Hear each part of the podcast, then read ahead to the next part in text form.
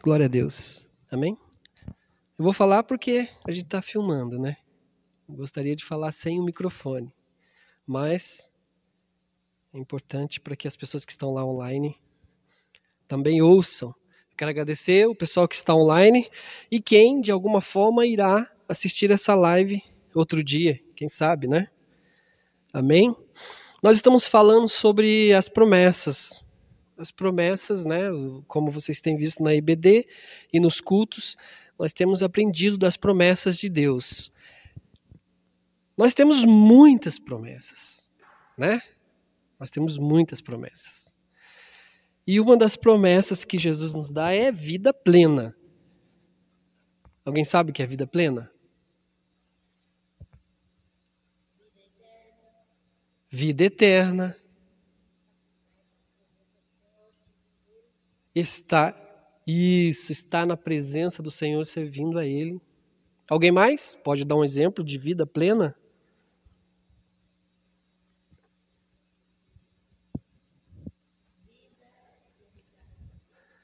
vida eternizada por Deus. É, a nossa vida eternizada na eternidade, é isso? Nesse sentido? Nossa vida na eternidade com Deus. É a vida eterna, né? É a vida eterna. Alguma, algum exemplo, Rony? Você que está quietinho aí, está pensando. Confiança, entrega. Confiança, entrega amor. Isso é envolve a vida plena, né? Nossa vida plena.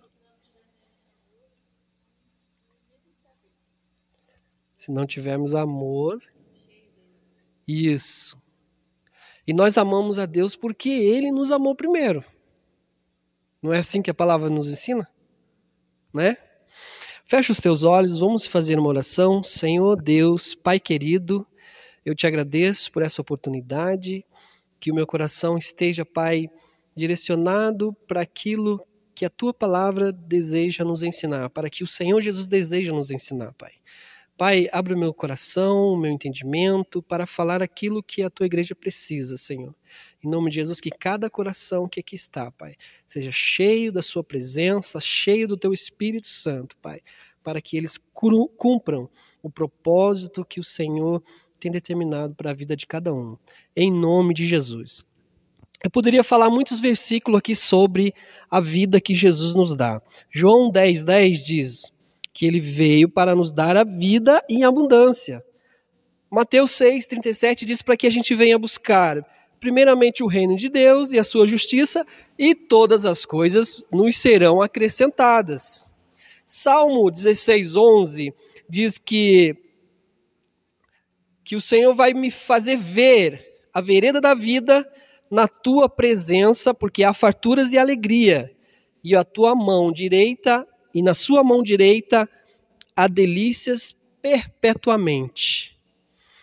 Em Lucas 6, 37 diz assim: Dar-vos, dai e dar e dar e ser-vos a dado. Boa medida, recalcada, sacudida, transbordando vos deitarão no vosso regaço, porque com a mesma medida com que medirdes também vos medirão também. Tá vendo? Dar e vos será dado. Então, aí também está uma promessa de algo muito abundante que Deus tem para nos dar, né? Então eu li aqui alguns versículos dizendo sobre promessas de Deus. Mas aí eu quero perguntar para vocês: por que muitas vezes nós não conseguimos ver no chão da vida, na nossa caminhada, muitas das vezes as promessas de Deus sendo realizadas e acontecendo em nossa vida?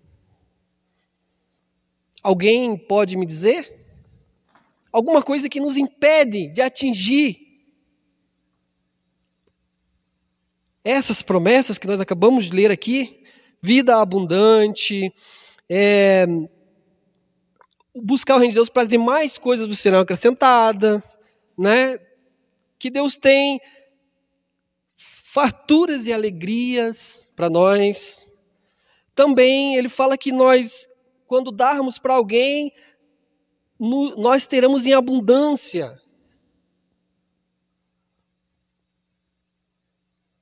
Alguém pode me falar por que, que muitas vezes nós não recebemos essas grandezas de Deus? Porque não buscamos. Bater e abrir-se-vos-á. Quer dizer, você tem que bater, né? Para a porta abrir. Mais alguém tem alguma coisa para falar?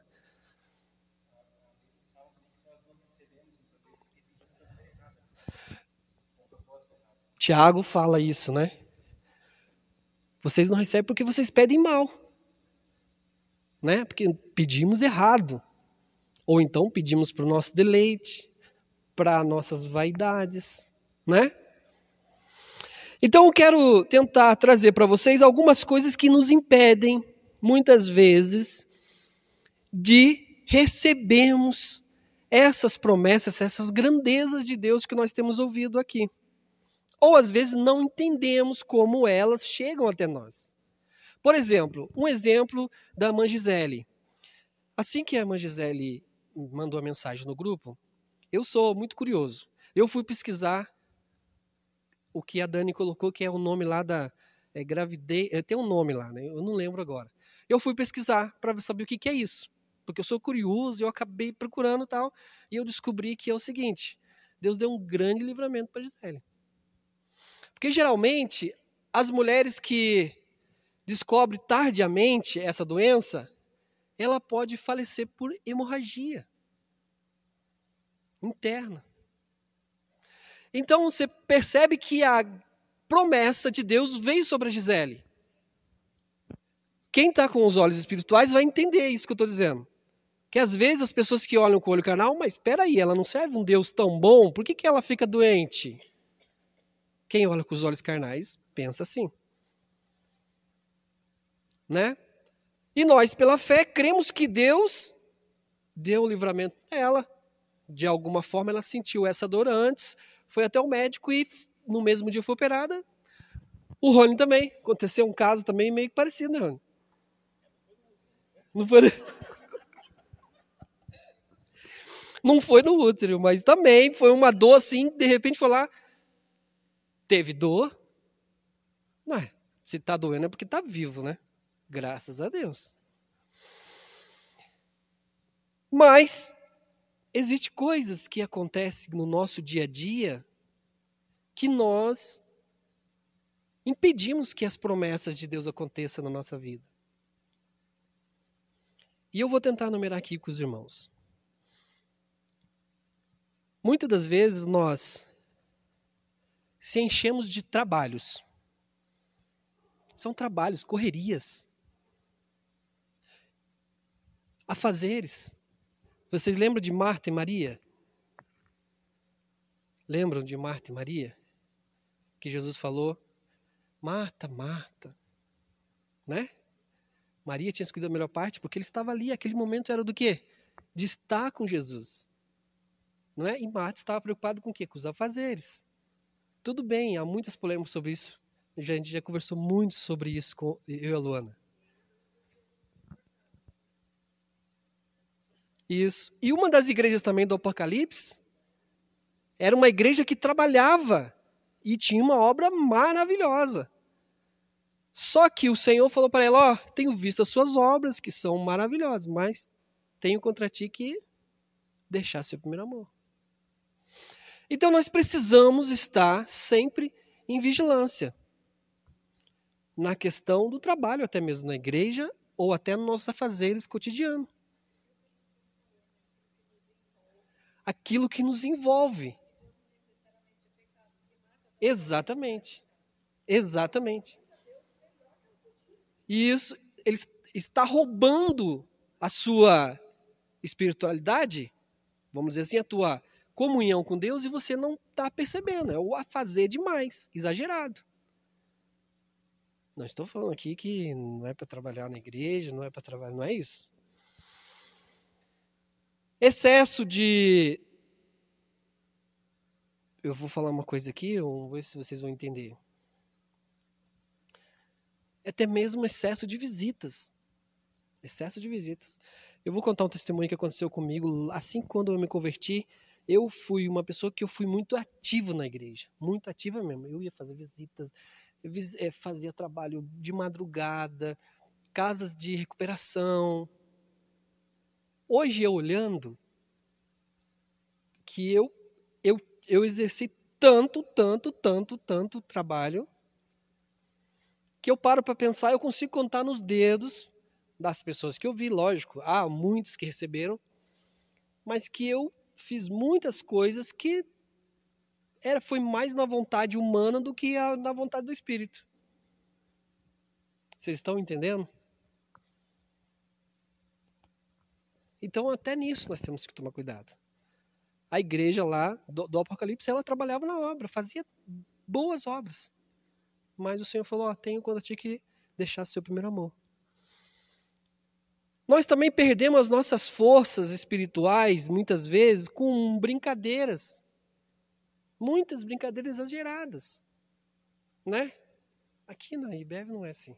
Mas eu já participei de grupos, principalmente de jovem, que era excesso de piadas.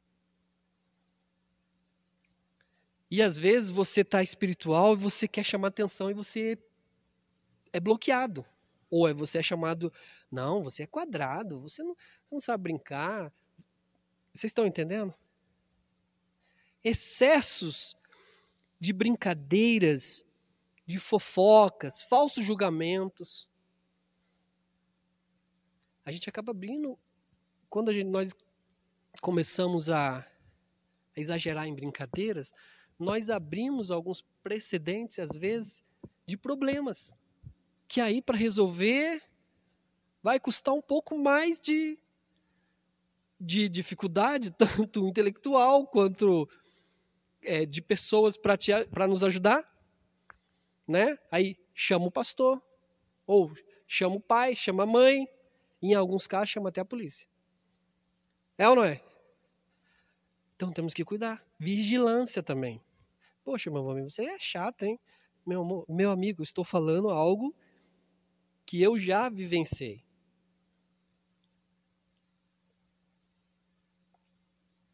Outra coisa que também faz a gente perder muito da nossa da nossa comunhão com Deus é a falta de união.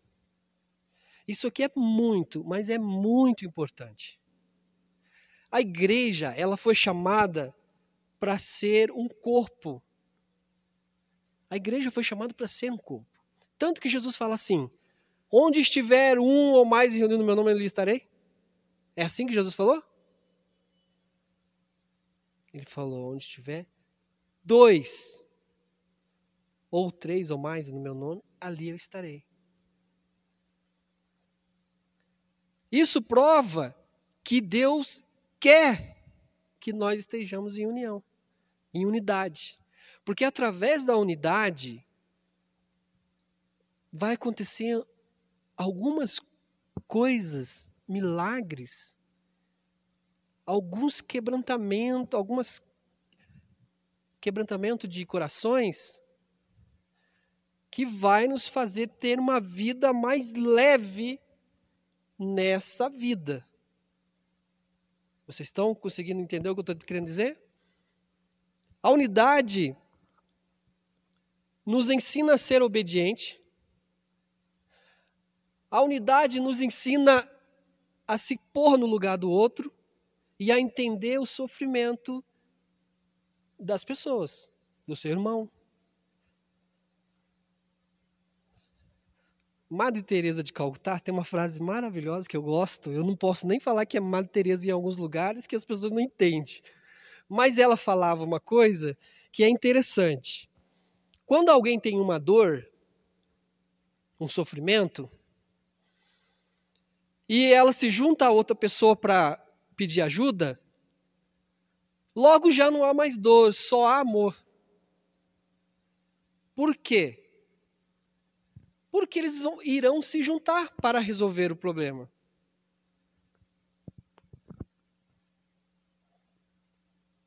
E você, pensando nisso, você percebe que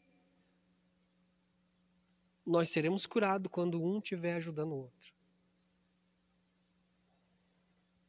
Às vezes não é nem uma cura física, mas às vezes uma cura espiritual. Às vezes é um abraço que você dá no teu irmão, né? Às vezes um apertar de mão. Quem sabe até falar uma palavra diferente. A gente tem alguns exemplos na Bíblia da, da igreja, né? Logo que, que Jesus subiu ao céu, foi assunto ao céu, ele pediu para que os, os irmãos ficassem lá em Jerusalém até que do alto descesse o Espírito Santo. E ali tem um exemplo muito grande que até hoje as igrejas não conseguem compreender que era. A Bíblia fala que eles tinham tudo em comum. Cada um tinha tudo em comum, né? Essa palavra em comum é uma palavra maravilhosa. Se a gente for estudar essa palavra, você vai entender muitas coisas. É muito difícil viver assim hoje em dia, né? Ter tudo em comum, né? Mas eu coloco aqui uma palavra para vocês estudarem, para vocês aprenderem sobre essa palavra. Muito importante essa palavra. Também o que acontece com as nossas forças espirituais, muitas vezes por falta de por falta de obediência. Se a unidade nos dá fortaleza, a desobediência também nos faz o inverso. Acontece em nós o inverso.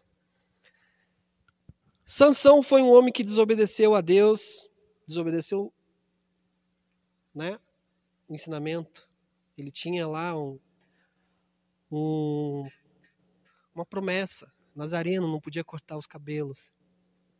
E ele desobedeceu mostrando o segredo a ele a outra pessoa. E assim ele ficou fraco e a gente sabe o que aconteceu. Adão desobedeceu também e aconteceu o quê? Comeu fruto. Aconteceu o quê? Isso que nós vemos hoje aqui. E um exemplo muito grande também de desobediência foi Davi. Davi, antes dele cair em pecado, ele fez um ato de desobediência que custou a paz da casa dele. Ele deixou de ir à guerra. Vamos abrir o versículo 2 Samuel 11, capítulo 1. 2 Samuel 11,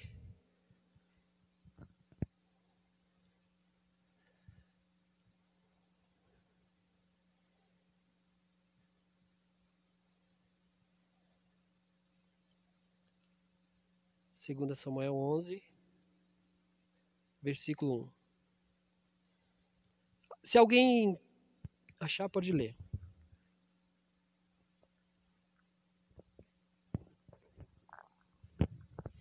Na primavera seguinte, época do ano em que os reis costumavam sair para a guerra, Davi mandou que Joabe, os seus oficiais e o exército israelense fosse atacar os inimigos. Eles venceram os amonitas e cercaram a cidade de Raabe, mas Davi ficou em Jerusalém. Olha aí, era tempo dos reis e a guerra. Davi era rei, não era rei? Então ele estava em desobediência. Não estava? Versículo 2, Cris. Uma tarde Davi se levantou, depois de ter dormido um pouco, e foi passear no terraço do palácio. Dali viu uma mulher muito bonita tomando banho. Aí. Agora não precisa a gente ler mais, que a gente já sabe o que aconteceu. Então, ele desobedeceu, era para ele estar na guerra também, né? E ele desobedeceu. Então, muitas vezes, nossos atos de desobediência acabam com nossas forças espirituais. Aí o que, que ele fez? Se deitou, ficou lá, depois saiu, foi para a varanda da casa, ficou no terraço. Aí ele deu uma espiadinha. Você percebe que existem coisas que muitas vezes nos nos tiram do daquilo que é para nós estar vivendo? Da presença de Deus?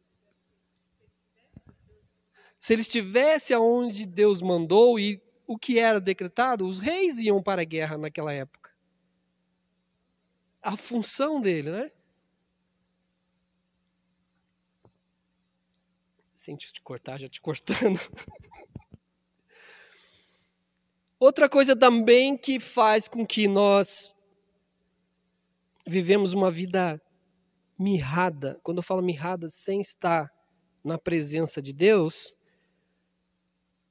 é uma vida autossuficiente. É uma vida de que alguém que acha que não precisa de ajuda, né? Não, eu não preciso do professor Rony. Não, não preciso da liderança da Cris.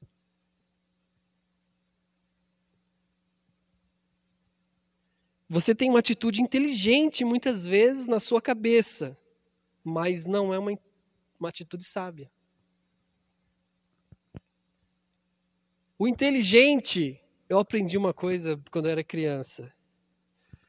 Qual é a diferença do sábio para o inteligente? O sábio, ele aprende com a atitude do inteligente.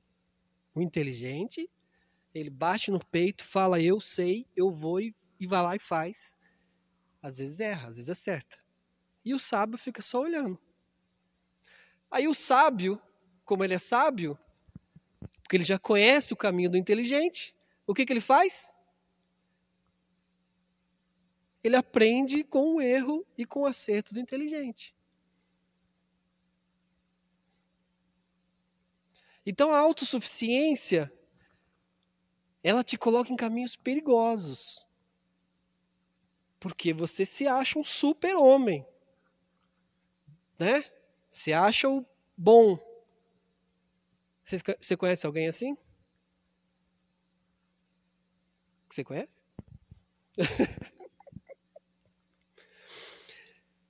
Billy Graham foi um homem muito usado por Deus. Faleceu há alguns anos atrás aqui, bem recente. Ele disse assim, ó: Se Deus tirar a mão de mim, os meus lábios se tornarão lábios de barro. Ele era um evangelista tremendo, tanto que eu tenho ele eu tenho algumas páginas no meu Instagram que eu gosto de acompanhar que tem ele solta alguns alguns vídeos, alguns alguns trechos das pregações e eu admiro a mensagem dele. Ele foi um evangelista maravilhoso. Pregava, enchia os estádios e ele só pregava a mensagem da esperança que era Jesus, que Deus estava em Cristo, reconciliando o mundo. Para você ver que às vezes a gente achar que, ah, não, eu falo bonito, eu sou assim. Os discípulos eram todos homens sem estudo, pescadores. E olha quantas coisas eles escreveram e deixaram para a gente, e até hoje nós ainda usamos. Para finalizar, o salmista Davi escrevia que a vaidade ela acaba com as forças espirituais. Se eu atender com se eu atender à iniquidade do meu coração, o Senhor não me ouvirá.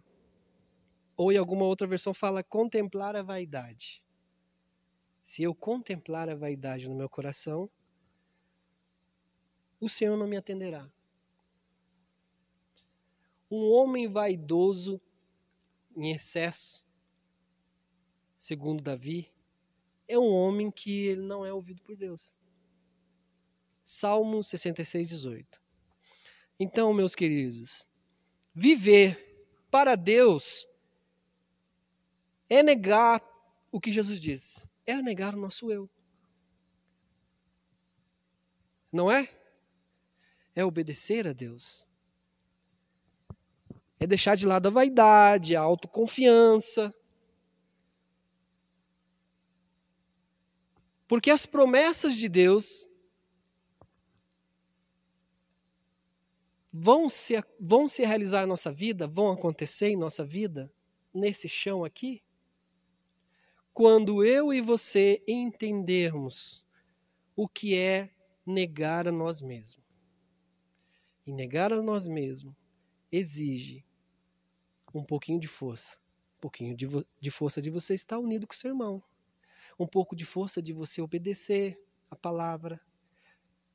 Um pouco de força de você se deixar você entender o seu coração.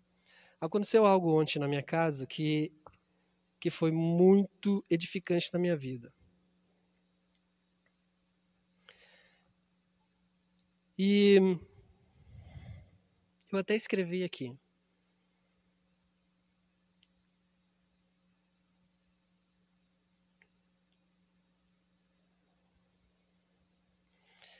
Vocês sabem o que é uma pessoa complacente? Você sabe o que é uma pessoa complacente? Vocês sabem o que essa palavra complacente quer dizer?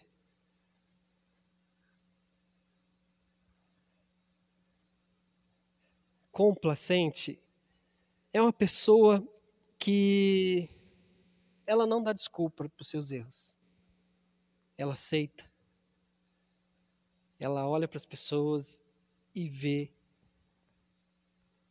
pureza. Mas existem as pessoas autocomplacentes. E a Cris ontem, ontem no nosso estudo, ela me atingiu na minha autocomplacência.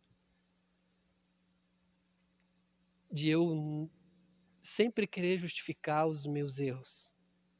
Sempre querer achar alguma razão para explicar o meu erro.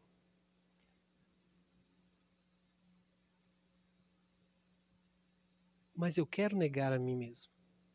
Eu estou nessa jornada. Eu preciso entender que eu não posso ficar justificando os meus erros. Eu não posso ser autocomplacente.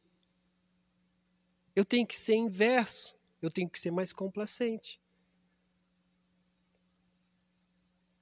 Porque isso isso faz com que eu me distancie de Deus também. Eu não, não é um pecado assim que às vezes que é um pecado que possa ser é, é pecado que, se, que eu que eu acho que seja errado. Mas quando vem luz me ilumina e eu entendo que aquilo faz com que eu erre o caminho, eu aprendo e eu corrijo, eu vou ser uma pessoa melhor.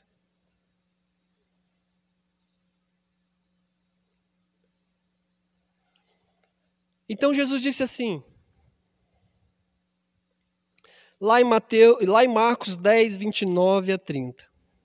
Jesus respondeu e disse: Em verdade vos digo que ninguém há que tenha deixado casa, ou irmão, ou irmã, ou pai, ou mãe, ou mulher, ou filho, ou campo, por amor de mim e do Evangelho, que não receba cem vezes tanto, já nesse tempo, em casas, em irmãos, em irmãs, e mães, e filhos, e campos com perseguições e no século futuro a vida eterna.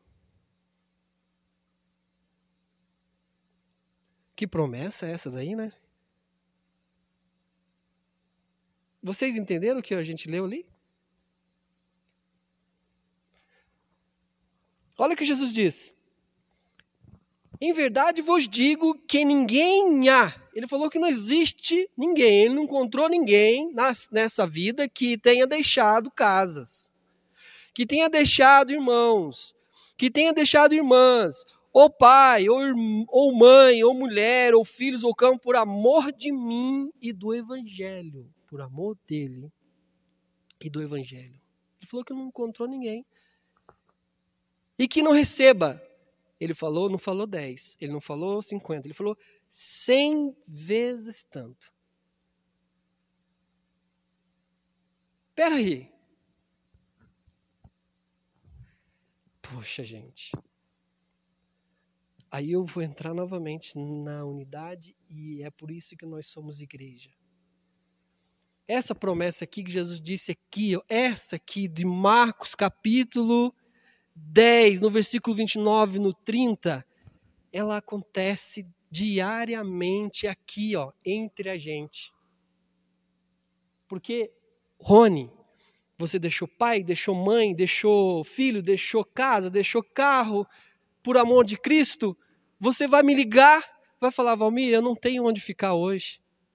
Eu vou falar, meu irmão, você é da minha família, você pode ficar na minha casa.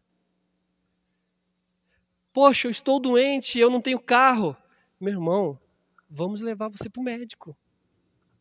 Você está vendo aonde que está acontecendo a promessa de Deus na tua vida? Poxa, deixei minha mãe, deixei meu pai.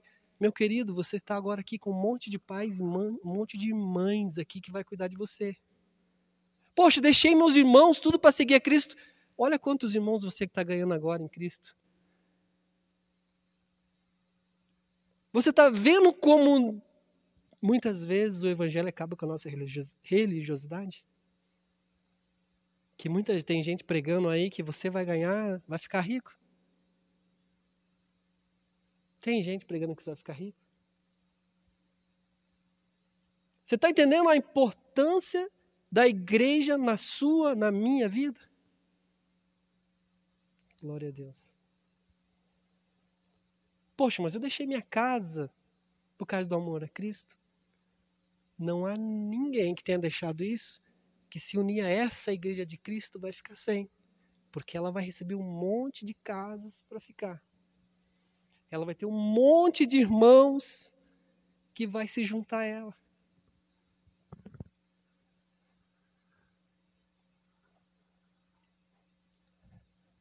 Está vendo a importância que é de você negar a si? Está vendo o que é deixar, negar a si mesmo, buscar ser uma pessoa mais perfeita, ainda que dói, para seguir a Cristo?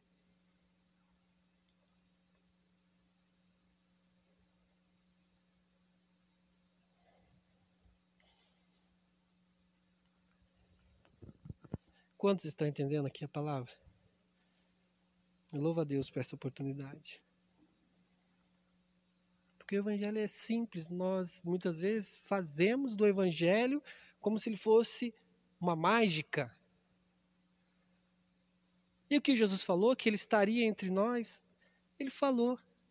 Onde tiver dois, Luana, reunido, ele estaria. A gente não precisa enxergá-lo. Mas a gente olhando para o Rony, olhando para a Cris, olhando para Luana, olhando para Luana, olhando para as irmãs. Amém? Então vamos nos colocar de pé.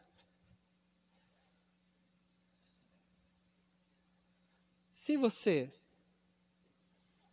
existe algo ainda que você precisa deixar para aprender mais e viver a vida abundante. Porque quando Jesus falou que ele daria a vida abundante, ele não estava brincando com a gente. Porque esse caminho que ele nos mostra é o caminho para você atingir a sua vida abundante diariamente. O que aconteceu com a Gisele, de Deus ter dado o livramento a ela antes de acontecer qualquer coisa mais grave, foi vida abundante. E ainda que nós morremos, morramos, ainda a vida abundante acontecerá na nossa vida. E quantas pessoas, muitas vezes, porque Jesus falou assim: melhor estarmos na, no velório do que em casa de festa, porque quando a gente está na, no velório, vendo aquela situação, nós estamos produzindo vida abundante no nosso coração. no nosso testemunho depois disso.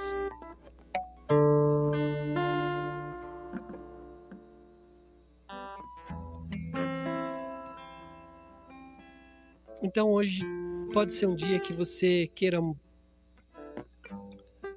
mudar mais, se aperfeiçoar mais. Nós estamos nesse caminho de aperfeiçoamento. Nós temos um alvo que é estar com Cristo. Mas para nós muitas vezes viver aqui na terra, nós precisamos nos aperfeiçoar mais. E nos livrar de algumas coisas que nos prendem, até mesmo no nosso na nossa personalidade.